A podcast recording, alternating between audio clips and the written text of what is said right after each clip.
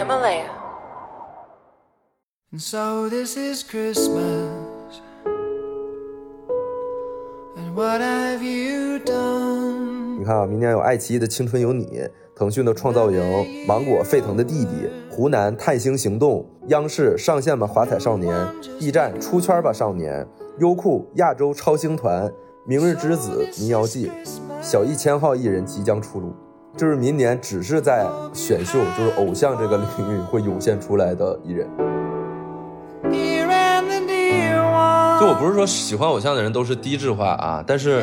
确实是能为如此粗制滥造的偶像工业买单的人，那我觉得真的是需要在自我气质上有一些提升。And a happy new year. 但是这个行业就是你做已经被验证过的模式就没有意思，那你提供出来的东西就是文化垃圾食品，它不能说它是垃圾，就是可以吃也能吃饱，而且好吃，但是呢它是垃圾食品，它没有营养。For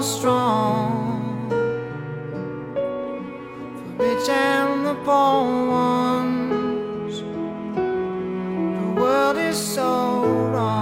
，Hello，大家好，欢迎收听这期的子非鱼，我是 Gareth。那么最近呢，有一个人特别火，大家可能也会在微博热搜榜上经常看到，就是丁真啊。我记得在鼎盛时期，微博热搜里面可能同时有五六个，甚至十个都是关于他的。那么今天呢，我请了我的好朋友啊，奇葩说的辩手赵英男，同时也是我们这档播客的这个电台有文化电台的老板，来和我们一起讨论一下关于网红、关于网红经济以及广义上的综艺和文娱行业的过去、现在与未来。Hello，英男，欢迎来录制这期播客。Hello，谢谢盖瑞斯的邀请。我只是有文化电台的一枚螺丝钉啊，不要把我说成老板，不然这期节目录砸了，大家会觉得 我就有辱有辱有辱你的品牌。你这个什么，我是一颗螺丝钉，我是人民的勤务员，这个可一般都是老大才会说的话啊。嗯，我是真的是哪哪里有需要哪里搬吧。而且我一直就是很向往上子非鱼，我这是真的啊，就是我大家不知道，就我跟盖瑞斯暗示明示各种事很多次，我说求求你让我上一次吧，因为我觉得为什么他不邀请我呢？他越不邀请我越想上，我没有我上奇葩说都没有，我都没有那么想上奇葩说，比上子非鱼来说，然后终于呢在子非鱼啊，所以今天我争取好好表现。我其实很想听你谈一谈你对丁真的看法，就是他走红之后，你是怎么看这件事的？就我首先我觉得他特别到后面有点过了，怎么说呢？就是，就我觉得他后面变得有点哗众取宠了，就他已经失去了丁真一开始走红的那个意义。可以讨论啊，就是说，呃，首先啊，我我得承认，就丁真这个事情其实是一个非常复杂的事情，为啥？就是说，并不是说单纯从某某一个角度去破题就能把这个事儿说清楚。对对对对对但是我可以尝试啊，从从我本行的角度说说，就是如果从经济学的角度破题，有哪几种理解维度啊？就是同样是丁真这一个事儿，其实是有很多种不同的方式去看这个东西的。那我们先说第一个维度啊，就是如果说丁真是作为一种代表，它代表了网红经济，对吧？嗯从这个角度，我们怎么看这个事情？其实这里面有一个很深刻的问题啊，就是大家不管做不做经济学，可能经常会听一个词儿叫做产业结构升级转型。嗯就就好像大家直观理解就是说，这个国家比如说原来都是种地的，后来都变成造电脑的了啊，那造电脑到后来又都变成搞金融的、做法律的了，就好像在这个变化过程中，这个是越来越高级了。对，对吧？就所谓产业结构的转型升级，那其中一个主要指标呢，就是说这个服务业所占的比重，比如说什么律师、金融，包括这网红经济、网红带货什么，这都是服务业。但是上次开会的时候呢，其实有一个学者就提到了这个问题，就是他特别尖锐的指出来是什么呢？就是说产业结构的变化不等同于产业结构的升级，对对对，也就是说变化不一定是好的。对比比如说咱国家现在第三产业是这个占比都上来了。但你这个占比上来的全都是，比如说这个什么网红直播带货啊，它这个流水很大等等。但是，呃，比如说咱们国家现在制造业挤出去一部分，对吧？就可能造电脑的什么的，这个往东南亚转移了，然后这个服务业就多出来一堆这种网红什么的这个东西，这个能说明什么呢？对吧？你你确实是说产业结构变了，因为三产提升了，二产降低了，但这个能叫产业结构的升级吗没？有啊，其实它就是把传统的销售叫卖的形式搬到了网上，它其实它没有升级，我反而觉得它是一种退化，你知道吗？就是相对于电商时代的一种 B 呃 B to C 的这个的一种退化，或者 C to C 的退化，就变成纯叫卖。就就所以说，如果从这个角度来看啊，就是丁真以及他所代表的这种网红经济，放在我们这个语境下怎么去看待问题，其实是要打问号的。就是对它和查我五号相比，对吧？它它不是一种意义上的创新啊，虽然它也是一种创新，就好像这个创新它是有一个厚薄之分的那种感觉，这是一个维度啊。嗯，另一个维度是什么呢？是丁真这个走红，你要看到，就是它背后有一个很深刻的背景，就是扶贫和地方政府的宣传策略，对吧？就是他一红了之后，立刻就被这个政府签下来，变成事业单位的员工，然后为当地的这个旅游来带动。包括你可以看到的是，有一个很有意思的现象，就是丁真红了之后，这个各省全往上凑，对吧？就什么全国各地呃都邀请丁真来我们这个地方旅游，或者他培育自己的丁真。是，那那这里面也又有一个新的逻辑是什么呢？这是政治经济学的逻辑了。嗯就是咱们国家有一个很重要的特点，就叫做层层加码。就比如说中央说这个 GDP 增长目标是八，啊，省一级可能平均起来就是九，对吧？市一级就是十。那那在这个情景之下，就是说，因为扶贫，呃，和这个地方旅游的发展是各地政府普遍关注的一个问题。对，那所以说，就是丁真这个现象的放大，它不单纯是个市场的问题了，其实也是一个就是政治经济学里面这种层层放大的这样一个效应的问题。那所以说，就是你刚才提到的，就是说到后来这个东西有一点炒作或者哗众取宠，或者说这个幅度和范围超出了我们一开始的那种预期，呃它是因为有这样一个推理在的啊，它就不单纯是是说我们怎么样看这个个体以及这个行为的问题了。这这是第二个方面啊，嗯第三个方面，我觉得比较重要的，其实在于说它的这样一种引导和示范效应，也就是说，会不会让更多的人认为我是下一个丁真，于是改变这些人的这个选择，对吧？我我认为这个是比较重要的一点。这个其实我觉得跟你说的网红经济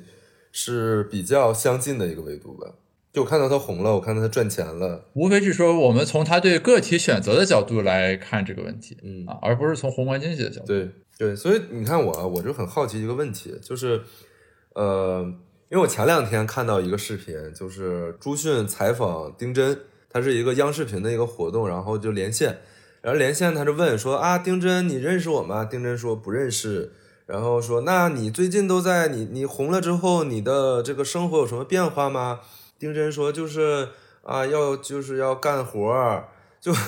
因为他的普通话不是很好，但能体会到嗯他现在已经被裹挟住了，就是 被这种东西裹挟住了。然后可能他会有很多收入，然后但是就是丁真，其实我觉得还好，但是因为我看到，因为我自己做这行的嘛，然后我身边有很多朋友，或者是年龄更小的小朋友，他们可能已经把就是做博主啊、做网红这件事情当成一个呃中长期的一个目标，就可能比如说我我要做个大网红，我要赚多少多少钱。我觉得，比如说你到了二十五岁或者三十岁这个年龄，可能已经经历了本科的教育或者研究生啊，然后或者你工作了，看到社会，对吧？然后你再去做一些职业选择，那网红只是你其中的一个职业选择。但是现在很多更年轻的同学，他可能还在上学，或者他还在上高中，或者他可能没读大学啊，然后他就觉得说，他把钱啊作为了自己追求的一个最高目标，于是乎做网红这件事情，可能是在他们的视野里面看来最容易、最快能达到这个目标的事情。那这个时候，网红对于他们来说就不是一个职业发展选择之一，而是一个迅速获取财富的一种途径。也很多人因此而成功啊，因此而挣到了钱。那他们挣到钱的话，我就很担心说，这样的人如果越来越多的话，那会不会对以后，比如说二十年之后啊，他们虽然很有钱，但他们的可能对于受教育的重重要重要性就会认识就比较低。那对于他们的孩子，或者他们在这个社会上，他们会发生什么作用？他们的钱会流向哪里，对吧？然后会对这个社会整个的，像你说的，呃，产业或者是什么，会有一个什么样的带动？还是说带动不了？还是会会说使整个社会的产业结构再一步下沉？就我特别好奇这件事情，有时候一直这是我本本月思考的问题。是因为和你切身相关吗？你是这个行业的一份子。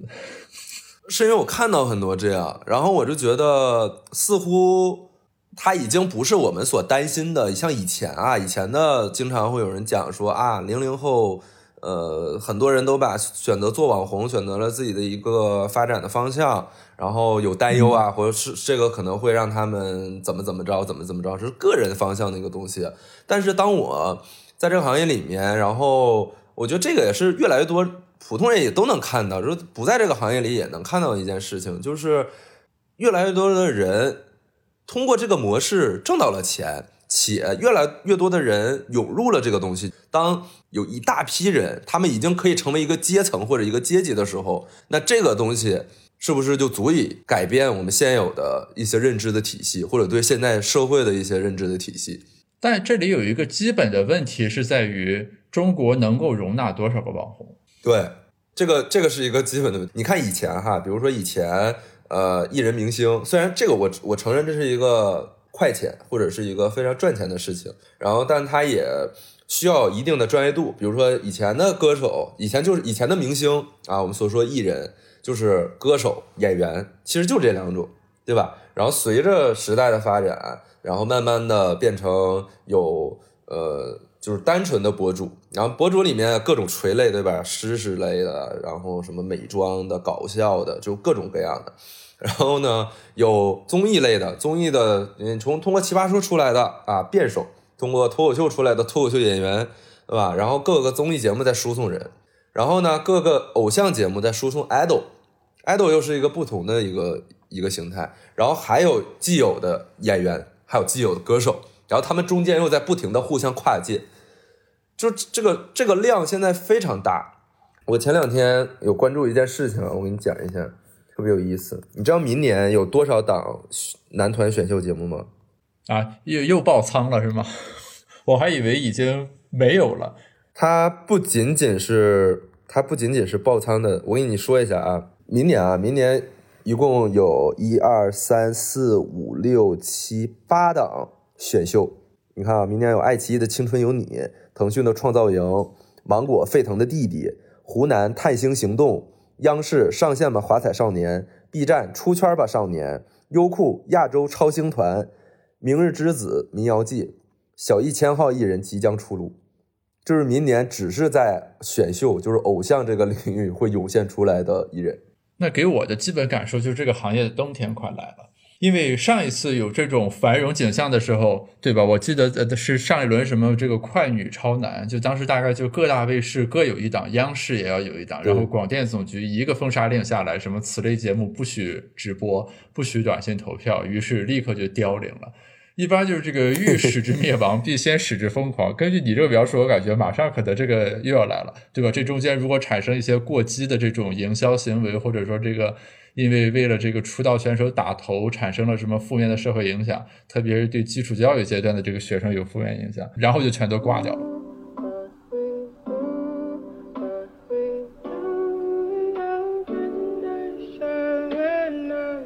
你想出来这么多人，比如说你像现在还有好多观察类节目会出来很多，比如恋爱节目会还会出来一批恋爱的 CP，然后心动的 offer 出来一群职场明星。就现在这种，就是把素人变成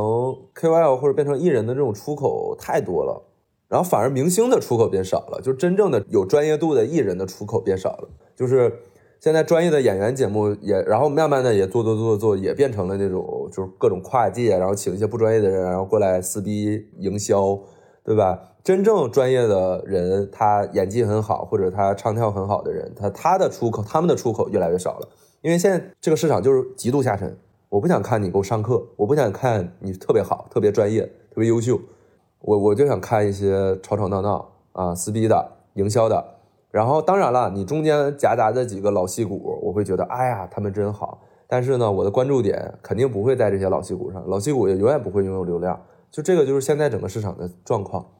对，就是所以说，就是刚刚才你说的那个问题啊，我觉得这里面有一个基本的前提，就是大家怎么认识这个市场。对吧？它到底是一个说是大树之下寸草不生的市场，还是说就是呃会有很多这种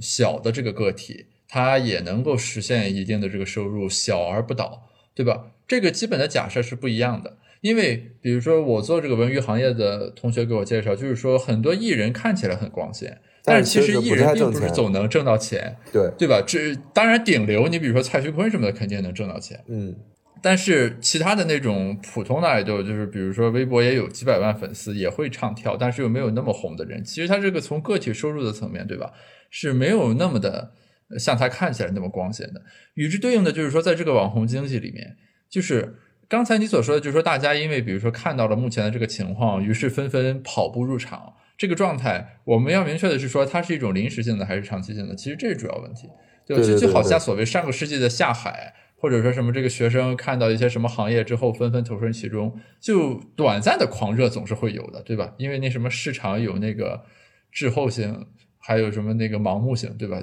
大家都会跟进来。主要是说在长期看来，这个池塘能不能容得下这么多鱼的问题，其实我是打问号的。因为我的基本感觉啊，就是说这实际上是个收租的行业。对吧？就是每一个人是一个独特的个体，然后你那个最 unique 的那个人收的租金最高，对吧？这个是这个行当的基本逻辑。然后我是觉得有收租这个禀赋的人其实是没有那么多的，或者说因为这个消费者的注意力是很有限的，对吧？就是我我不可能关注一千个网红，对吧？每个人可能你这个有限的注意力只能放给一部分人，所以说我的感觉是说，经过一段时间的泥沙俱下之后，应该这个市场还是会稍微太平一些。这个是我的一个基本假设，所以我对这个问题的长期来看没有感到那么的这个忧心。但是反过来说，如果你刚才说的那种情况变成现实，我是会感到很担忧的，因为它会导致我们大部分人在受教育方面的这个态度啊，用经济学的行话叫人力资本投资，嗯啊，这个态度会受到很大的冲击，对吧？就是那不读书也能挣大钱，大家为什么要读书？那如果这样的话，可能是会有长期的影响的。其实我刚才描述的那两个，一个是网红经济，然后越来越多、越来越低龄化或者下沉化的人去能够赚到钱，然后另一部分是每年都会有非常非常多新鲜血液加入娱乐圈，加入这个圈内。这其实是两件事情，但是其实啊又是相通的。呃，实际上你说的很对，就是大部分的艺人他都赚不到钱。比如说明年要输送的这一千个 idol 里面，可能只有几十个。真的能赚到钱，剩下的可能就是还是赚不到钱，没有活因为可能整个市场它目前的体量，它也没有那么多活动，而且就是品牌大部分的钱都在直播里，都在带货里面，它留给真正做 branding 啊或者艺人预算，真的花的给艺人的钱，他可能只花给头部艺人了，就这些小小头的艺人，完全不像以前的能够生活的很好，所以这个是一一个方面了，所以这个其实导致就是越来越多人跑步入场。入场了之后，现在这个圈儿吧，圈儿和圈儿之间的这个，就娱乐圈和网红圈吧，它在慢慢的这个界限在消失。你相当于你一个不火的 idol，你还不如去做一个网红，可能只有你只有一些粉丝知道你，但他们愿意给你花钱。和你有个五百万假粉丝，然后微博转评赞过千过万，有什么？然后你一分一个活儿拿不到，然后你也不能随便接代言，你多难受。你还不如做个网红。哎，我我我想问一下啊，就是在你们看来，这个网红和明星是会属于两个行当是吗？因为其实在我看来，只是说他们这个业务模式不太一样。就是李佳琦和一个，比如说唱跳爱豆蔡徐坤，其实说实质上他们赚钱的这个基本模型是一样的，对吧？无非一个可能是通过什么卖专辑什么来做，一个是说我通过在这直播间带货里面去分成。你刚才提到这两个界限在逐渐消融，我比较好奇的是说，为什么你们会认为这里面有界限呢？当然了，你这个就像大学教授和行政老师，他们都是老师。不是不是，你这个分类不一样嘛？就是说，那是说因为技能点不同是吧？比如说李佳李佳琦用来这个收租的方式是他在那直播间里面吹牛逼说这个产品好，而蔡徐坤来收租的方式是唱跳，然后。大家去买他的专辑，对，实际上跟老师这个比是一样的，就是你本身，我外人看来都是老师，都是接触学生、教书育人啊，对吧？传道授业解惑都有这个功能。但是就像艺人一样，就是你看来网红和明星，他们都是一样，收割流量，靠自己的魅力，对吧？他们要不长得好看，要不有特点、搞笑啊，怎么着的，对吧？他们有特点，但是实际上就是专业度是不一样的，他们做做的是完全不一样的事情。就像你像李佳琦，或者是更专业的网红，他不需要出圈儿，或者是说他只需要服务好他现在这些粉丝，并且他在这个领域内做到第一就好了。比如说他，我是一个美妆博主，那我其实我不需要去练唱跳，我或者我不需要去演戏，我真的我就把我美妆这块做的专业，然后我有我的粉丝愿意为我付费，我能接到美妆垂类的品牌，可能。外人根本不知道我。就是你作为一个上网冲浪的人，你可以不知道我，你也不需要知道我，但是我品牌内品牌知道我，我有足够多的粉丝愿意给我付费，那愿意买我代言的产品或者我推荐的产品就够了。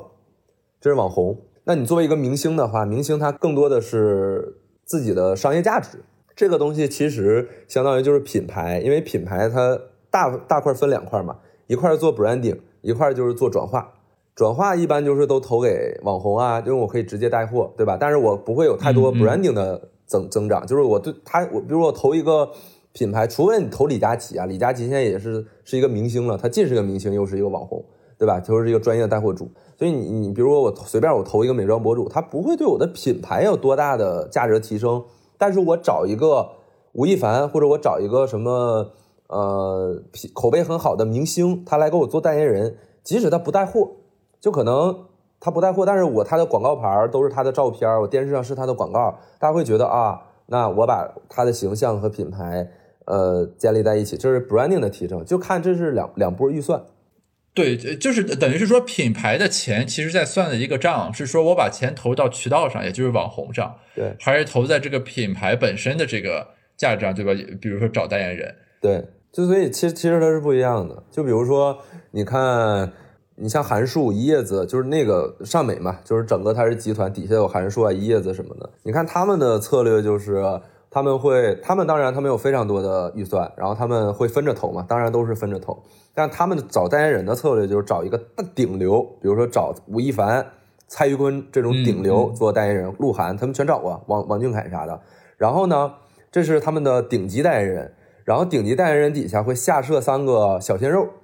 这就是属于是带量了，就是能真的带货。比如说他们找就是比如今年最火的一个选秀出来的一个 idol，或者是稍相对来说比较火的一个 idol，或者演了一个偶像剧，然后突然爆红，但你也不知道他能红多久的一个 idol。但是我可能我就签他一年做一个短代言，相当于他都是这种一大带三小这种的一个模式。相当于这以前这是以前这是一个老老思路嘛，就是找一个大的去提升我品牌形象啊，我我在外面的形象靠他去给我做提升，但是我需要转化，我需要卖货嘛，那我找一些有很多有粉丝的啊，因为。因为这些新新明星的粉丝都更愿意掏钱，因为他还处在蜜月期、热恋期，跟谈恋爱是一样的。你刚在一起的时候，总想给对方花钱，对吧？你在一起十年了，然后虽然你们感情很好，但是你也不可能也不会说在一开始那么激动。所以你像网红就是嘛，网红生命周期很短，也导致他的变现能力会更快一点。对于品牌来讲，但你像吴亦凡什么，或者你讲周迅、陈坤，形象很好。但你找他做代言人，你真的能？比如说，那我还不，我要真做转化的话，我不如我找一个，对吧？就是淘宝直播的主播，我拉一个名单，我就挨个投，我肯定做转化。所以这个就是品牌的，就是钱花给谁的不同，导致了他们的圈层。当然了，他也会有这种隐形鄙视链，肯定会有。首先，电影瞧不起演电视剧的，然后电影电视剧的这些演员啊，瞧不起这个综艺的。综艺的这些可能是 KOL，然后里面也有各种分层，有是已经综艺里面已经很很很顶梁柱的了，那还有一些综艺的螺丝钉，比如说像我，我是螺丝钉，那可能这些顶梁柱还会瞧不起螺丝钉。那作为我呢，我可能我又会瞧不起网红，他们你们网红算什么？就是又会又会瞧不起网红，但反而网红现在变成非常赚钱的一个职业，它会导致说，老子做网红很舒服，你们这些人是你们有节目上，你们能。在主流平台上，这个那个的，那那有什么用呢？老子赚钱，就是我们不考虑这个吆喝，或者说这个就是比较出名带来的这种这个呃感觉啊。你从实打实的角度来说，这网红可能比螺丝钉要挣得多很多。当然，当然多多太多了。包括现在有各种排列组合，你像拉姆央子之前就是网红，嗯，然后通过他演了一个小短剧在爱奇艺上，然后就有这样一个敲门砖，然后。包括他演那个在什么包贝尔的一个电影里面客串了一个角色，虽然那片儿也很烂，但他客串了一个角色，他就有这个敲门砖去上演员的综艺，不然演员的综艺不可能随便就找一个网红，即使你再火，他也不会找一个博主就过来了。然后他有这样一个敲门砖，然后敲到了演员的，但然后他本身能力足够出圈了，然后加上他以前的网红身份，他各种账号资源，这些是明星难以企及的，且很羡慕的。所以这样的话，他的商业价值爆炸，他又有网红的这个商业的价值，他又有作为一个明星的这个口碑的这种这种这种东西。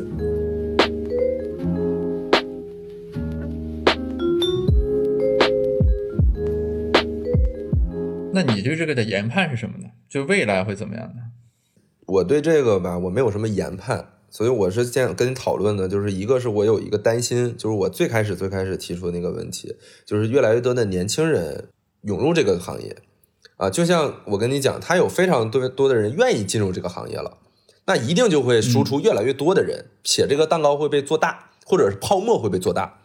就即使你判断这个东西它的整体的固定的可能市值啊，或者它能它整个的蛋糕可能就那么大，所以你不担心它会爆炸，或者是整个影响整个社会风气，但可能会把这个泡沫做大。这种泡沫可能不是像房地产那种泡，它是那种梦想的泡沫、浮华的泡沫、奢华的奢侈品的泡沫，就是那种理想生活的那种泡沫，你知道吧？但这个泡沫可能比房地产泡沫更恐怖。对，原因在于房地产泡沫并不是所有人都有机会参与的，但这个泡沫所有人看起来都触手可及。当然有人是真的赚到钱了，有人他可能没没赚到钱，但他也会表现的像赚到钱了。但这个是人性嘛，很正常。但我是担心说这些孩子，当他们的三观还没有建立到一个程度的时候，那他们已经把赚钱或者把钱作为一个最高追求，然后就是做网红。那我们在假设他们就是网红这个事业可以持续的、健康的、长久的发展，可能未来会更加专业化。从抖音之后还会有各种音，对吧？快手之后各种手，它还会有，所以它可以把网红真的当成一个长久的职业，像律师、像什么一样一样的一个长久的做下去之后，那在他嗯年少的时候，他就已经完成了原始积累，很小的时候就完成了原始积累，这是以前完全难以想象的。完成了原始积累之后，他可能就会降低或者是鄙视受教育的重要性，把我们应试教育里面对好学生的那种，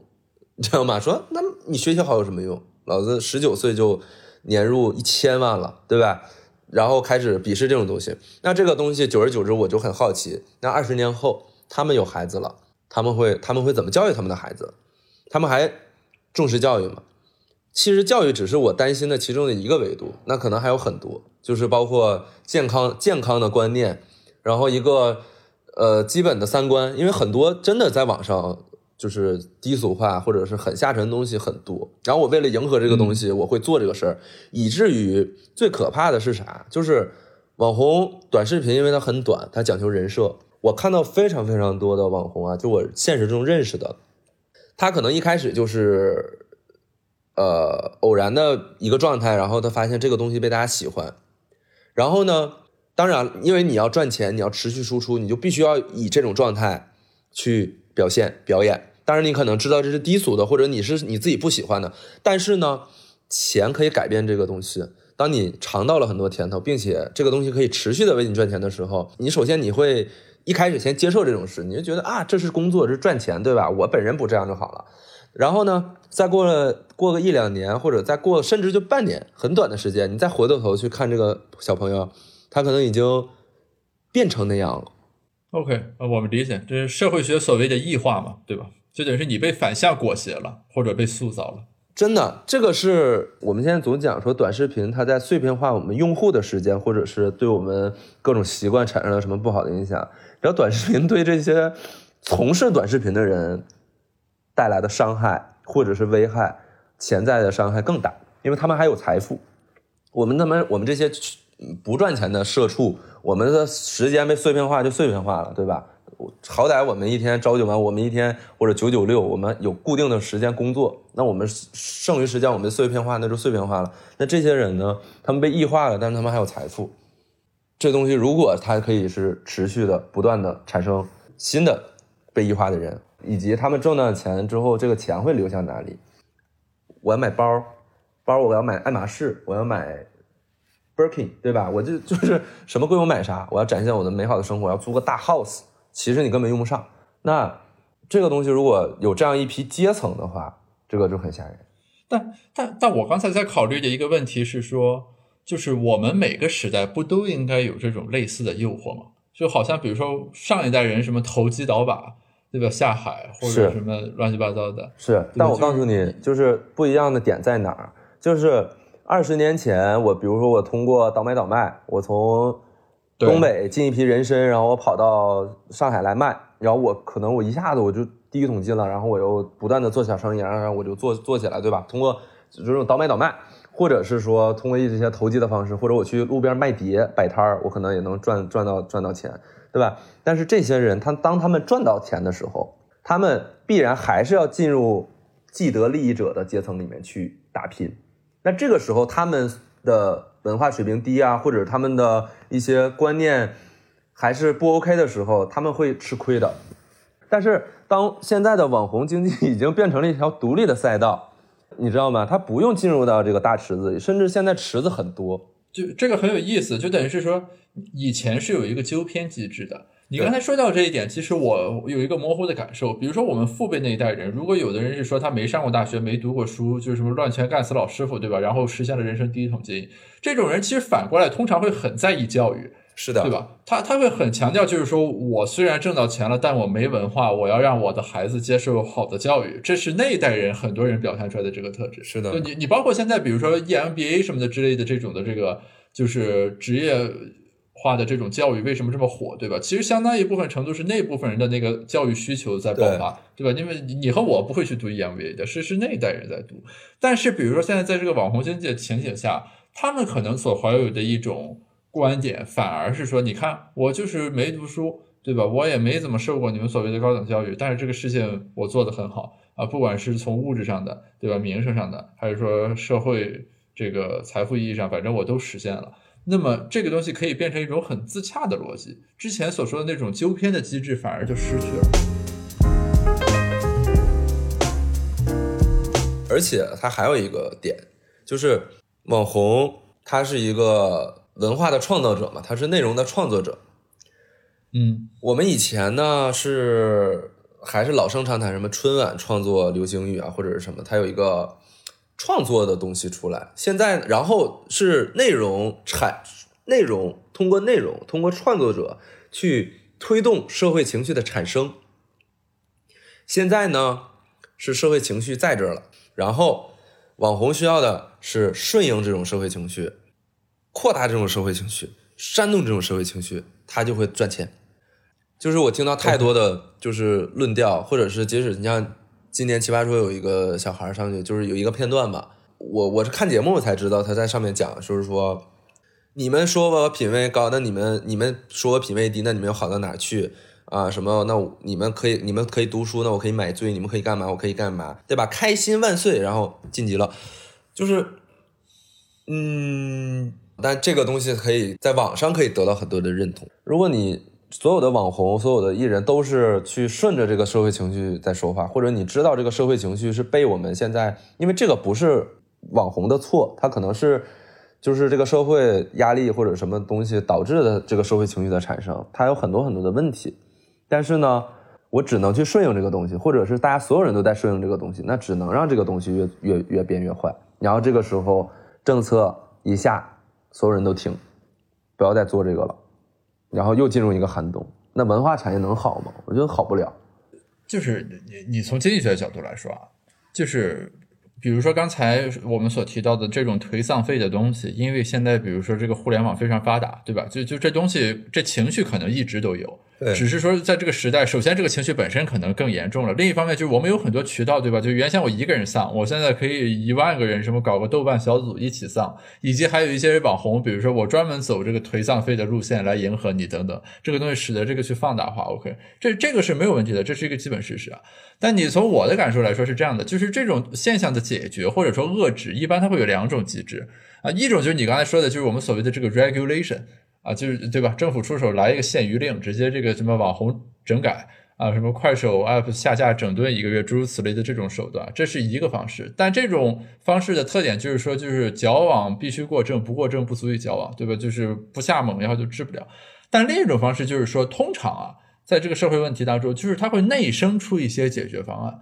你知道吧？就是我们很喜欢用这个词儿叫内生和外生，就那个政策规制就是外生的，就是一锤子下来把大家全给抡死了，对吧？大家就歇一会儿。内生是说，就自然而然在这个过程中，生长出来一些东西与这个力量本身相拮抗，然后使得这个东西不会越界。就好像我们刚才说的，我们的上一代人虽然他们自己没有很多文化，但挣到钱之后，他自己会有一个回调，就是我要把钱花在我孩子的这个教育上，就是一种类似的回调机制。但是这种东西呢，通常是说什么呢？就是你很难去预设，你明白吧？因为它是内生的，就是它是整个这个市场所有行为主体，大家各自做各自的选择。最后可能出来一个结果是这样的，所以说我们站在现在其实很难去预设的一点就是说，如果网红经济继续大行其道的话，这个生态里面会不会内生出来一些这种与之相拮抗的，或者对它形成纠偏作用的这样一些机制和现象？但但我对此某种意义上是乐观主义者，就我的一个基本感受就是说，并不总是啊要靠政府重锤对，才能把这个事情给纠正过来的，对吧？只是说我们现在可能还没有想象出这样一种形态。或者说呢是什么呢？就是我们现在的认识可能受到了我们当前所处的环境的局限，也不排除某种意义上，这个网红在之后可能变成另一种和大学教授平起平坐一样有技术含量的工作，诸如此类的，对吧？就就就这个行当它本身会升级啊。就是如果我们从更积极的一面来讲的话，我从你的这个角度来说的话，就是我我完全不觉得网红是一个 low 的职业。但是，嗯，太多的人，太多的做网红的人，标榜一种我 low 故我在的感觉，我是 我是受不了这种。就是如果说你你现在很赚钱，然后或者但是你觉得你的评价社会评价低，那你就争取或者是说你好好的去弄，就是或者是说你做一些社会评价高的事情，来提高这个行业这个这个职业的社会名望。我觉得这是你做的事情。但你你现在在做一种就是我就这样。但是老子赚钱，然后吸引越来越多的人，就是进来说，那呀赚钱就行了吧，对吧？这那就是钱是第一要义，我就很难受。我明白你意思啊，我就这个就很难受。包括就是我说的那什么顺应社会情绪，因为这个东西赚快钱呀，能收割流量呀。因为大家谁都知道，可能明天他又赚不了钱了呀，对吧？所以又开始顺应这个社会情绪，没有人在创造新的东西，所有人都在，就是这个也是一种卷，对吧？没有人在创造新的东西。只需要我的热搜比你的热搜高，所有现在所有的综艺节目都在内卷，综艺节目内部在内卷，综艺节目之间也在内卷，就是只要我的内热搜比你多啊，我的客户比你多，我的金金额比你高就好了，我不用考虑我要我要做一个什么在新的节目，我要做一个新的有意义的有价值的东西，没有人这样想了，就就就就是看赛道啊，那我看效果做了个脱口秀，那我明年明年他们要开辟即兴喜剧。效果和米未要做即兴喜剧了，又开始抢这块蛋糕了。我觉得这个都还是好，就是还是稍微就是我觉得他是在开辟新的。但是你说一个节目一个上了，我觉得我也能理解，有很多是平台的竞争策略嘛，对吧？就是你也有，你要有，我也要有，就这种的。但是你就比如说像偶像这种节目，真的是，我觉得真的就是没有意义啊。你你就知道他一定会烂，然后你还做。这个我我比较好奇啊，就是比如说一个综艺节目，比如说选秀，它也会有它的这个投资方，对吧？对它的制作团队等等。那我记得之前《少年之名》的时候，张艺兴就说过，就是说这个选秀节目不应该办这么快，因为这个练习生的供给跟不上这个选秀节目的需求，所以选出来的人只能越变越差。就就这样一种事实，那从业者本身对他不应该有更深刻的感知和了解吗？但是韭菜的供给多呀，你知道我的意思吗？就是 OK，就是这个标的物再差，也有粉丝愿意来投票。对啊，韭菜还在呀，就是相当于是什么呢？就是他现在已经没有东西卖了，就真的没有东西卖了。你知道今年的这个，就是反正我从我得到的消息就是，现在的选秀，包括今年就是《青春有你》和《创造营》的人都真的很差，所以他只能开始去。转向方向，比如说他可能仍然出来热度很高、很精彩啊，但是他可能就转向说我要找一些跨界的人来，可能之前我根本不会请的人啊，我我我我请请一些这种跨界的人来。以前可能我就是找练习生，那现在我可能找一些演员、歌手，那你你也过来吧，或者是说呃已经出道的艺人，你再回来吧，就这种了嘛，对吧？所以真的是没有东西卖了，但是呢，韭菜还在，能割的买家还在。就我不是说喜欢偶像的人都是低质化啊，但是确实是能为如此粗制滥造的偶像工业买单的人，那我觉得真的是需要在自我气质上有些提升。不是你，你从这个角度来说，那这变成了一个韭菜不割啊白不割的故事了。这叫什么？天与不取，反受其咎嘛。你要这么说，那这个问题可能不在于这网红阶级，而是在于我们的这个大众的文化品味问题。嗯，所以我才说嘛，我说现在所有人都在顺应社会情绪，包括我们现在每个人都挂在嘴边的下沉，内容要短，要怎么这个那个的，就是头部在制定规则。头部在制定规则的时候，他们在制定规则的时候也在顺应社会情绪。那我们作为比如说就是普通的从业者来说，那头部制定规则，我们只能遵守规则，我们无法打破规则。但头部能不能做点事情呢？对吧？或者你你们在做节目的时候，能不能就是有一些新的东西出来？就不是只是换个名字，然后就是男团选秀而已，对吧？没有意义。那从你切身经验来说呢，你会感觉很无奈是吗？对，我会觉得，就是无论我作为一个怎么说，我作为一个小艺人啊，还是我作为一个创业，就是传媒综艺的一个创业者来说，我都会觉得很无力。它不是一种不得志，你知道吧？就是你也可以得志啊，可以得志，就是你这里面仍然有非常多的能让你成名、成功、赚钱的机会，所以它不是一个没有希望的行业。那我就觉得，那为什么不能好好的利用这些机会，或者在这个行业仍然还是有生机的情况下，不为什么不能做一些能让它升级的事情，而不是只是做一些产业结构的改变？当然了，我觉得这可能跟经济形形势也有关系吧。就是我们是乙方，我们是永远是大乙方，就是综艺这个行业嘛，因为你要有客户投钱，你才能拍嘛，对吧？那客户钱越来越少，或者客户越来越保守的话，那你只能做保守的项目，你知道吗？那我也想做什么新的，我也想做什么科技的、好玩的、二次元的，或者是什么在亚文化的东西，客户不投啊，客户就投 idol 呀，或者客户就投这个，比如说已经被验证过的模式。但是这个行业就是你做已经被验证过的模式就没有意思，那你提供出来的东西就是一些文化垃圾。或者就是一些文化垃圾食品，你知道吗？它不能说它是垃圾，它是垃圾食品，就是 可以吃，也能吃饱，而且好吃。但是呢，它是垃圾食品，它没有营养。哎，但这里就有一个经典问题啊，那你是不是可以委屈自己和光同尘，先用你的铁蹄征服这个行业？当你变成这个行业的王者之后，你再改。所以我说我没有这种什么郁郁不得志的这种什么东西。就是我现在在做的事情，就是在我们都没有成为渴望成为铁蹄，我只是担忧。就我今天如果不跟你录这播客的话，我也不会说这些东西，我也不会在任何一个什么论坛上，或者是跟同事行业里面的人说这些东西。就是我觉得没有没有没有没有没有意义，因为他们在做这些事情，而且我站在他们角度我能理解，因为要赚钱，要活着啊，就是确实都挺不容易的。那我也没有那种说你们差透了，我现在要变成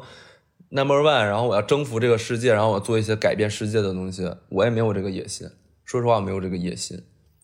那在我如果说就是我能够有这个能力，就是如果说我能够有一天成为铁蹄，踏平这个成为 number one 的话，就我首先我没有把它作为目标，但是如果通过我的努力、我的幸运、我的机会，我自己再配上我的能力和才华，我能够到那个位置的时候，我一定会做一些新的东西。但我不会说我现在就是愤世嫉俗了，我要那个啥了，我也不会这样啊，我我会继续在这个行业里往前走啊。但是就是我是觉得现在的前面的人应该有一些不一样的，或者给我们这些人，就可能是我还是我目光狭窄啊，你知道吗？就可能我还是看不到他们的格局啊，他们的考虑。但是我觉得，那你也给后辈有一些光明的东西吧，就是让我觉得这个行业，我作为一个新人，在这个行业里面，一个后辈能让我感觉到这个行业是他妈光明的，或者是有希望的吧，就是你知道吧？而不是说就是你干吧，你干个反正你干个大节目，完事到时候你能从里面拿多少回扣，完事儿你或者你干个公司，然后干个公司。嗯，然后你能之后你能怎么怎么样？你可以做马东，你可以做谁谁谁，对吧？就没有什么有意思的、让人兴奋的东西啊。那他怎么吸引人才呢？怎么能吸引更多的传媒人来或者学生来报考传媒这个专业呢？它不再令人兴奋了，就是它就是一个正常的行业啊。就我是觉得就是这个感觉啊，它也没有差到一个不能发指的地步，就是它也没有差到发指的地步，它就是这样。但我觉得没意思，对吧？就是没啥意思。嗯，你怎么看？就是说，我的理解啊，就是说，怀有你这种想法呢，就是走在两个极端上是比较舒服的，对吧？呃一个方面呢，就是把这些东西全放下，那就是和光同尘，呃，大家一起比烂比差，呃，挣到钱的是大爷，对吧？剩下东西咱不说了，对吧？另一种呢，就是你布一个大局，就是我要变成这个领域的王者，然后回头我把你们都改造一下，对吧？就是如果你处在这两个极端上，对吧？就要么你在卧薪尝胆，对吧？也要么你就这个下沉到底，这都是但你知道吗？就是我我明白你的那个意思，但问题不是我在里面不干不干，而是现在这个东西吧，就是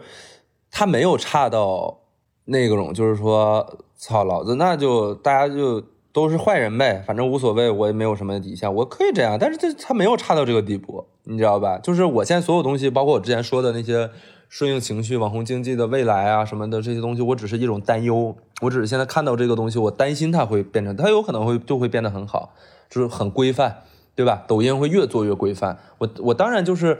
希望它这种事情会发生。那同时呢，我也没有到那种说我要踏破铁蹄什么的，我只是觉得现在前面的也有很多，就我认为真的我很敬佩的人，但是他们没有做事情，或者他们没有。达到我想要 就是看到的那个状态，就这个有点就是那种说你行你上啊，我不行我不上，但我希望你行，就是这种有点这种感觉。但是实际上，我作为一个后辈，在这个行业里面，我真的希望就是已经成功的 already 成功的前辈们能有一些给我们一些希望啊，就不是说我没希望，就是也能干。啊，我们有希望能赚钱，能你能干嘛？你也能得到名名声，然后这个行业也其实也挺受大家认可的，对吧？在社会评价也还行，都都可以，就挺好的。但是，当你作为一个行业内部的人，你希望这个行业变得更好的时候，你是希望前面的一些头部的人或者公司来说，他们能够有一些不一样的东西，能够刺激到你说，我操，我选行业选对了。我真的就是应该在这个行业里面待着，哇，这里面充满着未来。那你有跟这些人，你你有跟这些人当面交流过吗？没有机会。对我比较好奇的就是说，这中间的这个 gap 是在于什么？在于就是，对？你你可以说就大家被裹挟了，在于是我今天如果不跟你录这个播客的话，我是我都不会跟我的同行说这些事儿，或者是我的同事啊，我也甚至没有怎么跟张林讨论过，但是我相信他应该也是差不多的想法，就是我都不会说这些东西，所以更别提说我要跟我认识的大佬去讨论这个事情。为什么呢？你是觉得说是不合适的？因为我觉得啊，对你肯定的说是不合适的嘛，就是你不可能说，就是你认识肯定是认识，但是你这上来劈头盖脸的跟他唠唠这一堆，没有任何意义。而且我只能，我作为一个我现在的这个状态的人，我只能看着，期待着。我我做不了什么，我去点醒他们，因为我自己也没有看得很清楚，对吧？如果我真的能看到一条，就是我觉得充满希望的路，而他们都没有看到，他们仍然在黑暗中行走，而我看到了一条光明的路的话，那我就去走了呀。但我现在，因为我就是一，我真的就是是一个后备心态，我我期待着能有一些不一样的东西。就像你，比如说像科技行业，我很羡慕，就是昨天公司来了一个做那种虚拟人像成像的，就是现在很多人做，但是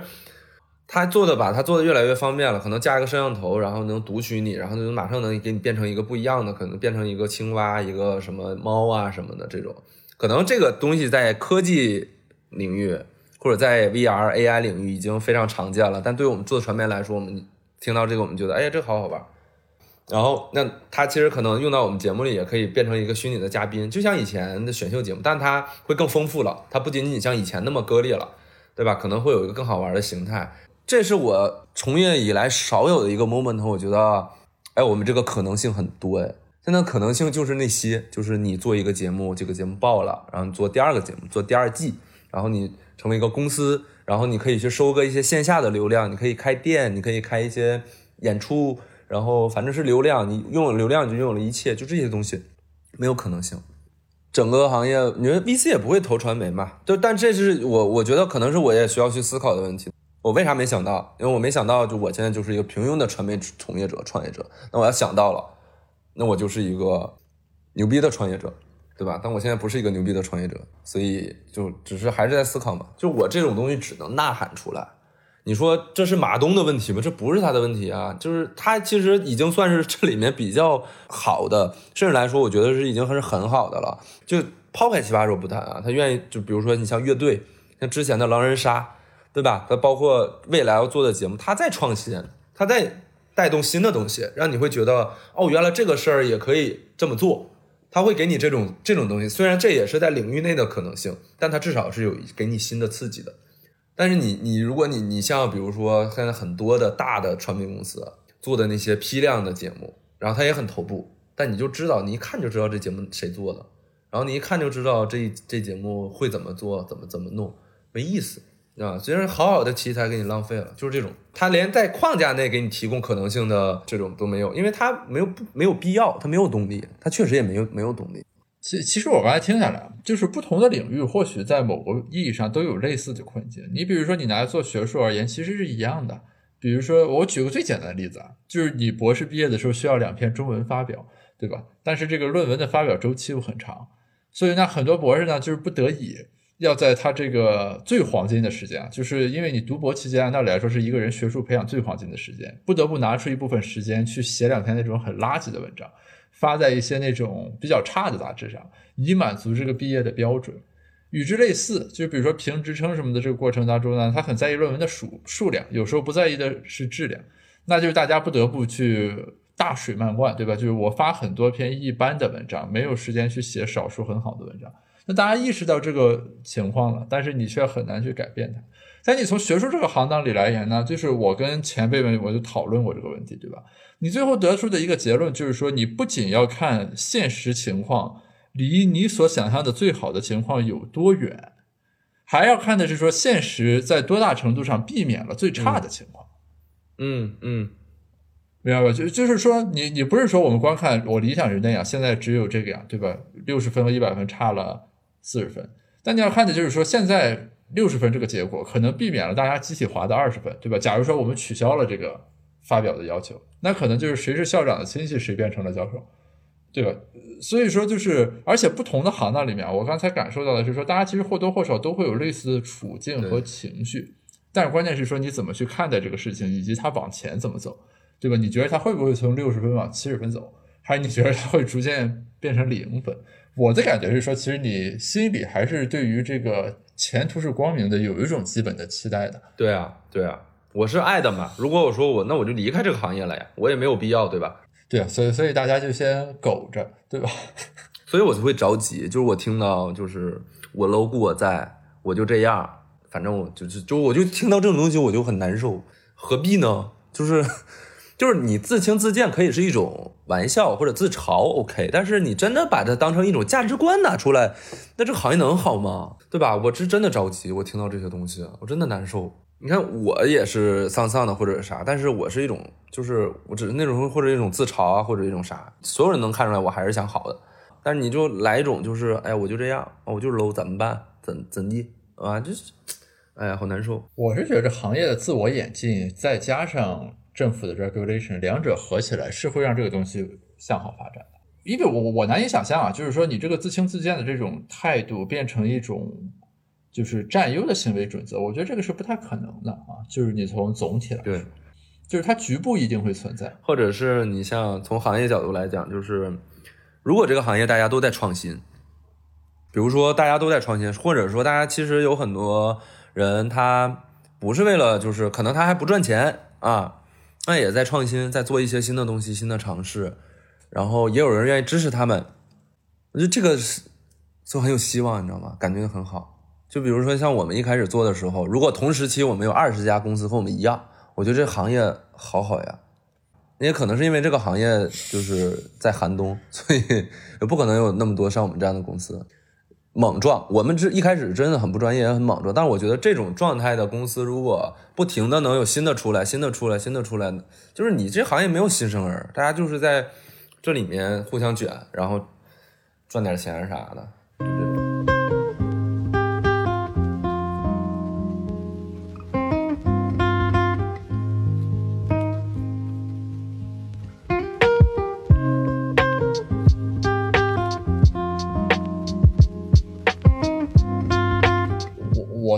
我从贵行业的外行的角度来说啊，结合我个人研究领域，我是认为拐点和转机是在逐渐显现的。比如说，我是做政治经济学的嘛，你一个很重要的事件，在我看来，比如说李佳琦变成了上海的青年委员，对吧？然后薇娅去和合肥的市委书记会谈，去讨论这个网红产业的发展和网红基地的建设，而且这个还上了热搜。我记得是因为薇娅见他的时候没穿正装。就穿了自己直播时候的那种衣服，并且好像还翘二郎腿什么，就有人这个非议，对吧？就是说这样是不是礼貌等等等等。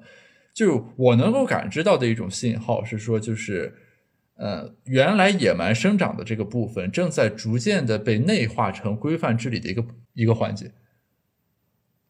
你明白吧？就就就是说，它这个东西的这个改善，并不单纯，就是它这个形式是不唯一的。并不仅是说啊，政府明天下个文，然后把这个低俗化的东西全给灭了，这这个才叫 regulation 啊！你你能够看到的是说，李佳琦、薇娅之类的这种代表性的人物，怎么样逐渐的往这个轨道内啊去转，以及和他们形成一种良好的互动，我觉得这本身是一种端倪啊，我的感觉。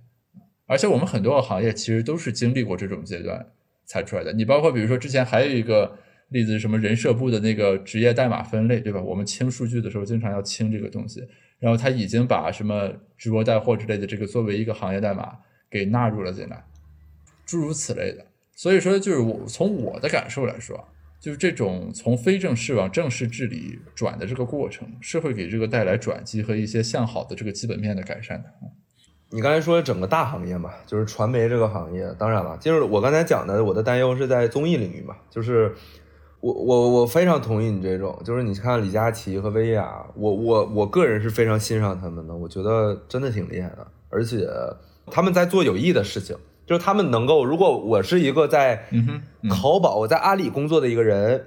我看到这个景象，我会非常有斗志，我会觉得我，哎呀，我们能够创造出这样一个新的东西，以前大家都没有想象过它能够这么好，但是综艺已经很久没有这样了。只是大家在追求爆还是不爆，对吧？我有多少个热搜？就是综艺还在这个阶段。当《奇葩说》第一季刚出来的时候，那个全行业的那种“我靠，节目可以这样做的”那个时候，已经过去多少年了呀？六七年了，没有。你像从《奇葩说》之后，还哪有那个这种的？月下是是是一个，所以但这些全是由一个公司做出来的。月下稍微还是有一点，然后或者今年的浪姐，对吧？乘风破浪，但。这些都不是创新，这些都不是你当时就是你，你看我前两天去湖南录节目，那导演跟我讲说，当年《奇葩说》第一期出来的时候，他们所有人组织看《奇葩说》，主要所有人在感叹说：“我靠，节目可以这样做。”因为以前大家可能都习惯于那种什么呃那种什么舞台啊，什么达人秀啊，或者什么那种选秀啊，那种对吧？投票啊，我们已经多少年没有听到这种东西了。嗯，奇葩说激励了多少？激励了多少人进入传媒行业？你现在呢？现在也没有什么新的东西。